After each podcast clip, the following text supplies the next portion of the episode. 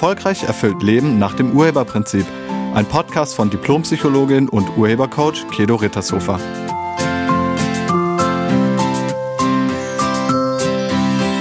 Hallo, herzlich willkommen und schön, dass du da bist.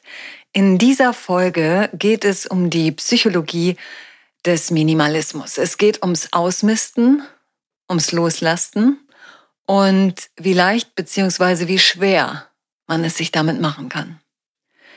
Wir haben in der Urheber-Community jetzt im Januar wieder eine Herausforderungsübung gestartet. Das machen wir jeden Monat oder fast jeden Monat. Und wer Lust hat, kann mitmachen. Also es ist eine Einladung, keine Pflicht. Und dann seine Erkenntnisse mit uns teilen. Und jetzt im Januar ist es eine Minimalismusübung, die wir gestartet haben. Und in dieser Übung geht es darum, sich jeden Tag von Dingen zu trennen für 30 Tage. Also von Dingen, die man irgendwie nicht mehr braucht, nicht mehr nutzt, nicht mehr haben möchte. Und diese Herausforderungsübung, die wir da machen, die dienen immer der Erkenntnis. Und einigen ist schon direkt am Anfang aufgefallen, dass es ihnen schwer fällt, sich von Dingen zu trennen. Und bevor ich da gleich urheberlich psychologisch genauer hinschaue, gehe ich kurz auf das Thema Minimalismus an sich ein. Es gibt seit ein paar Jahren einen wachsenden Trend oder ein wachsendes Interesse an einem minimalistischen Lebensstil und dessen psychologischer Wirkungen. Minimalismus bedeutet die Reduktion auf das Wesentliche und somit gleichzeitig der Verzicht auf Überflüssiges. Und Minimalismus gewinnt zunehmend an Popularität, ist aber nicht neu. Minimalismus hat seine Wurzeln in verschiedenen kulturellen und philosophischen Traditionen, zum Beispiel im Zen-Buddhismus und auch im Daoismus, bis hin zu modernen westlichen Bewegungen. In den letzten Jahren hat das Interesse an einem minimalistischen bzw. reduzierten Lebensstil zugenommen. Vielleicht hast du auch schon mal von Tiny Häusern gehört, also ganz kleine Häuser, auf die sich Menschen zurückziehen oder reduzieren und so weiter. Und man hört davon durch Bücher, Blogs, Dokumentarfilme. Und das wiederum hat zu einem wachsenden Bewusstsein auch über das eigene Konsumverhalten geführt. Minimalismus ist nicht nur ein ästhetisches Ideal oder eine Modeerscheinung, es ist vielmehr eine Lebensphilosophie, die uns dazu anregt, unseren wahren Bedürfnissen und unserem inneren Wesen mehr Aufmerksamkeit zu schenken. Kommen wir nun mal zur psychologischen Betrachtung. Also psychologisch betrachtet offenbart der Minimalismus eine tiefe Wahrheit über unsere Natur, also über die menschliche Natur.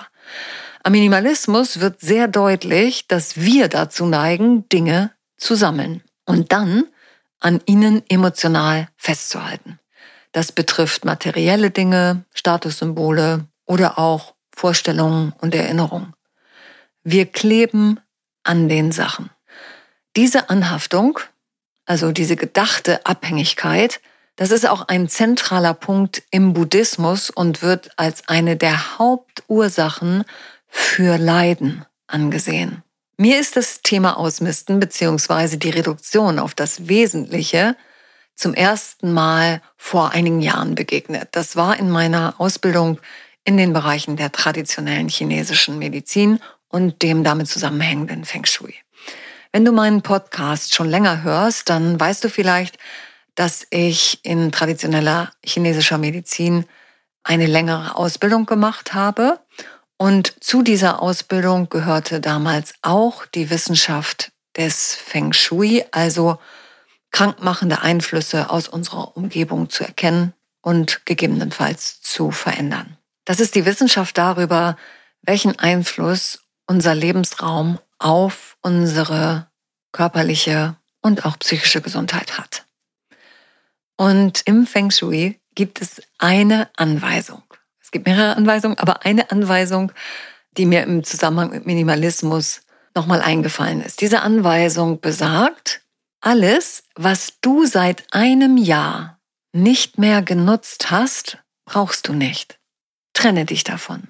Ich fand das damals, also für über 30 Jahre, als ich das zum ersten Mal gehört habe, sensationell und habe dann auch direkt konsequent durchgezogen. Und das habe ich natürlich auch allen anderen Menschen in meinem Leben erzählt, aber nicht alle waren so begeistert wie ich davon. Einigen fiel es wirklich schwer, das umzusetzen. Und ich habe dann erst einige Jahre später im Rahmen meiner, meines Psychologiestudiums und meiner Coaching-Ausbildung herausgefunden, woran das liegt. Es fällt uns schwer, weil wir in die Dinge, die uns umgeben, Bedeutung hineininterpretieren. Wir erhoffen uns etwas von den Dingen und Sachen um uns herum. Unser emotionales Anhaften an Dingen soll eine Lücke in unserem Sein füllen. Und wenn es dir schwerfällt, loszulassen, dann lade ich dich ein, da mal hinzuschauen. Was fehlt dir? Was sollen die gesammelten Dinge um dich herum in dir ausgleichen? Ist es Einsamkeit? Ist es Sinnlosigkeit? Ist es Bedeutungslosigkeit? Trauer? Oder Unglück? Was ist es bei dir? Welche Lücke ist in deinem Leben. Und wenn wir diese Lücke in unserem Bewusstsein haben, dann sind wir anfällig für die manipulative Falle des Wenn-Dann, also die Wenn-Dann-Falle. Wenn ich XY habe, dann bin ich, was auch immer, von Bedeutung oder glücklich oder nicht mehr traurig. Wenn ich das besitze, dann bin ich jemand dann hab ich etwas. Dann gehöre ich dazu. Die Dinge sind der Beweis. Und ganz wichtig an dieser Stelle, es geht bei diesem Thema Minimalismus oder Entrümpeln oder Ausmisten nicht darum, auf Behaglichkeit oder auf schöne Dinge zu verzichten. Es geht nur darum, sich bewusst darüber zu werden, was wir da machen und dass wir einem Irrtum unterliegen, wenn wir uns mit Dingen identifizieren. Da, wo du die Erfüllung suchst, nämlich außerhalb von dir, da ist sie nicht. Wenn du anfängst auszumisten, dich von Dingen zu befreien, dann stellst du vielleicht fest, dass du an einigen Dingen emotional noch festhängst. Und genau da liegt die Erkenntnismöglichkeit. Du nimmst da etwas persönlich. Du verknüpfst das Ding, die Sache emotional mit deinem Sein. Wenn du das machst, wie gesagt, unterliegst du einem Irrtum. Haben und Sein haben nichts miteinander zu tun. Was du hast oder nicht hast, macht wirklich keine Aussage darüber, wer du bist. Haben und Sein sind nicht verknüpft, auch wenn uns die Wirtschaft oder Konsumgesellschaft was anderes erzählt. Unsere Kultur hat sich auf Konsum ausgerichtet. Mit dem Werbungsmanipulationsmantra, wenn du das hast, dann bist du. Aber das ist nicht die Wahrheit. Wenn du das hast, dann hast du das. Mehr nicht. Wenn du beispielsweise dir ein Auto kaufst, dann hast du ein Auto. Fertig. Du kannst es nutzen. Aber du bist nicht das Auto. Es gibt dir keine Bedeutung. Es gibt dir keine Zugehörigkeit und auch keine Liebe. Das kannst nicht. Das kannst du nur selbst. Die Werbung behauptet zwar, dass wenn du dieses Auto hast, dann bist du glücklich. Aber nein, das stimmt nicht. Denn nichts im Außen kann dir Gefühle machen oder schon mal gar nicht die Lücke in deinem Inneren füllen. Ein inneres Loch kann man nur innerlich bearbeiten und füllen, nicht äußerlich. Die Sachen und Dinge, die du um dich herum sammelst, können dir nicht geben, was dir innerlich fehlt. Und das, was dir fehlt, ist meistens nichts Materielles, sondern etwas ganz anderes. Das, was den meisten fehlt, wenn sie an äußeren Dingen kleben, ist Verbundenheit zu sich selbst. Es ist Liebe, die da fehlt. Aber diese Liebe findest du nur in dir. Das ist nicht außen. Im Auto ist keine Liebe. Du bringst da Liebe mit rein, aber das Auto nicht. Die Fotos, die alten Postkarten oder die alten Briefe von damals, die seit Jahrzehnten im Schrank Platz einnehmen, die du nur abgelegt hast, aber nie wieder angeschaut hast, wozu auch, dienen nicht deinem Sein. Und ich lade dich ein, die Bedeutung, die du in Dinge hinein interpretierst, mal zu hinterfragen und dir selbst dabei auf die Schliche zu kommen. Nehmen wir als Beispiel Kleidung, alte Kleidung. Vielleicht ein Kleidungsstück, in das du nicht mehr reinpasst, was du aber schon lange in deinem Schrank hast und auch drin behältst. Also du konntest es schon super lange nicht mehr anziehen, weil es dir einfach zu klein ist. Jetzt ist die Frage, brauchst du diese Kleidung noch? Also im Sinne von gebrauchen. Und die Antwort ist nein. Dann ist die Frage, wozu behältst du sie dann noch? So, und jetzt gut aufpassen. Das, was jetzt in dir als Gedanke hochkommt, könnte eine Erkenntnis sein. Wozu behältst du die Dinge, die du nicht mehr nutzen kannst?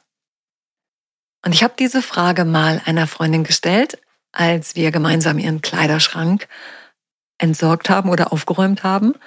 Sie hatte da auch einige Sachen, die ihr mittlerweile nicht mehr passten. Und ich habe sie gefragt, wozu behältst du die? Und sie sagte, das sei ein Beweis dafür, dass ich mal schlank war und schön war. Dann habe ich sie gefragt, wozu brauchst du denn diesen Beweis? Was denkst du, heißt das über dich? Wer bist du, wenn du beweisen kannst, dass du mal schlank warst? Und dann sagte sie, dann bin ich ein guter Mensch. Ja. Und wenn man das beweisen muss, dann glaubt man selbst, man sei es nicht. Und diese Lücke, also dieser Gedanke von, ich bin kein guter Mensch, wenn ich dicker bin, oder ich bin kein guter Mensch, wenn ich älter bin, oder was auch immer das da ist, das ist eine Lücke in dir, in deinem Bewusstsein. Und die gilt es zu schließen, im eigenen Bewusstsein und nicht im Kleiderschrank. Da geht das nicht. Stell dir dann mal die Frage, wie du darauf kommst, nicht gut genug zu sein. Und dann erkenne den Irrtum darin. Diese innere Überzeugung, das ist die Lücke. Und die gilt es rauszubekommen. Um so eine Lücke aufzulösen, kann ich dir mein Glücklichsein-Training empfehlen. Bitte überdecke diese Gedanken nicht mit äußeren Dingen. Das hilft dir null. Du musst das in dir lösen. Wenn du Lust hast, dir selbst auf die Schliche zu kommen und herauszufinden, was in dir so alles abgeht, dann lade ich dich einmal auszumisten. Beginne in einem Raum in einer Ecke und dann arbeite dich langsam durch den Raum durch und dann durch den nächsten Raum und durch den nächsten Raum, durch jedes Schränkchen, durch alles, was da so ist, inklusive Keller, Dachboden und Garage. Betrachte jedes einzelne Teil. Nimm es in die Hand und stell dir folgende Fragen. Brauche ich das wirklich? Hat es gute Energie für mich? Liebe ich es? Ein Nein und es kann weg. Außer die Steuerunterlagen und so ein paar Ordner. Die brauchst du noch.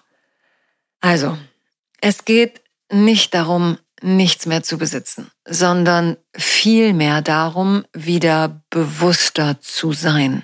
Es gilt zu erkennen, dass das, was ich bisher an die Sachen um mich herum geknüpft habe, einfach nicht die Wahrheit ist. Nichts hat an sich eine Bedeutung und nichts kann mir Bedeutung geben. Nur ich gebe den Dingen Bedeutung. Vielleicht, damit sie mir Bedeutung geben. Aber das wird nicht funktionieren. Wenn du dir mehr Bedeutung wünscht oder wenn du dir mehr Selbstwert und Liebe wünscht und diese Leere in deinem Inneren endlich füllen willst, dann mache dafür etwas, das funktioniert. Konsumgüter anzuhäufen, wird nichts verändern. Es geht im Minimalismus nicht darum, sich selbst zu beschränken oder sich Vergnügen zu verweigern. Es geht darum, eine bewusste Entscheidung zu treffen, wie du lebst und was du in deinem Leben haben willst und was nicht. Es geht darum, Freiheit zu finden, Freiheit von unnötigem Ballast und die Freiheit, authentisch zu sein. Und es geht darum, die Liebe und damit das eigene Glück wieder in sich selbst zu finden. Ich lade dich ein, das einfach mal auszuprobieren und damit zu beginnen, dich auf das zu konzentrieren, was wirklich im Leben zählt, nämlich auf Beziehungen, Gesundheit und Vitalität und die persönliche Weiterentwicklung und Entfaltung. Wenn dir das schwerfällt und du Unterstützung dabei brauchst, dann empfehle ich dir mein Glücklichsein-Training. Das ist das dreitägige Live-Seminar, die Live-Veranstaltung, nicht der gleichnamige Online-Kurs. Der Online-Kurs ist zwar auch gut für ein anderes Bewusstsein, aber wenn du einen echten Durchbruch willst und wenn du die Lücken in dir drin wirklich schließen willst, dann mach das Glücklichsein-Training. Ich danke dir fürs Zuhören und ich wünsche dir eine wunderschöne Woche. Sei nett zu dir und zu allen anderen. Tschüss. Sie hörten einen Podcast von und mit Diplompsychologin und Urhebercoach Kedo Rittershofer. Wenn Sie mehr über die Angebote von Kedo erfahren wollen, schauen Sie im Internet unter www.urheber-prinzip.de. Vielen Dank und auf Wiederhören.